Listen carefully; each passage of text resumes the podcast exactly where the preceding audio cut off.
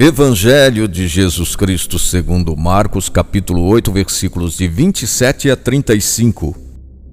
No caminho, Jesus perguntou aos discípulos: Quem dizem as pessoas que eu sou? E vós, quem dizeis que eu sou?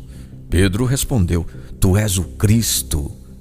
E começou a ensinar-lhes que era necessário o filho do homem sofrer muito, ser rejeitado pelos anciãos, sumos sacerdotes e escribas, ser morto e depois de três dias ressuscitar.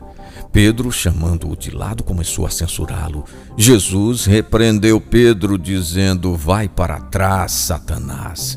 Se alguém quer vir após mim, renuncie a si mesmo, tome a sua cruz e siga-me, pois quem quiser salvar sua vida, a perderá. A dupla pergunta força os discípulos a fazer uma revisão de tudo quanto Jesus ensinou e realizou no meio do povo. Era tentador aceitar um Messias glorioso em termos religiosos e patrióticos.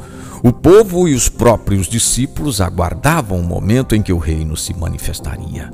O sofrimento e a morte eram impensáveis. Pedro representa os dois modos de pensar. A divindade de Jesus é inspirada pelo alto, mas o modo humano de pensar se impõe. E Pedro, chamado de bem-aventurado, recebe o pouco ambicionado título de Satanás. A virtude é pensar e viver à maneira de Deus. O pecado é tentar impor o próprio modo de pensar. A cruz aparecia como loucura, mas por ela podemos chegar à ressurreição. Perder a vida é ganhá-la.